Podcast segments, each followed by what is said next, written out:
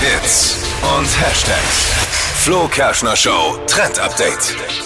Die Temperaturen werden diese Woche nochmal wärmer, teilweise sogar um die 30 Grad. Und Bäder und Seen sind ja dann immer richtig voll gewesen, auch die letzten Tage. Und wenn man da keinen Bock mehr drauf hat, ist dieses Gadget perfekt. Einfach eine zusammenfaltbare Badewanne.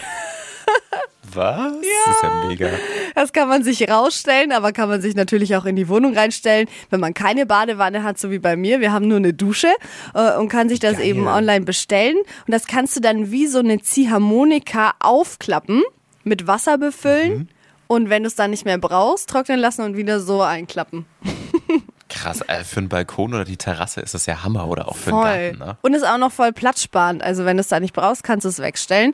Kostet aber so zwischen 100 und 200 Euro. Also ganz günstig ist es dann noch nicht. Na gut, hat man ja auch was davon, ne? Planschbecken für Erwachsene quasi.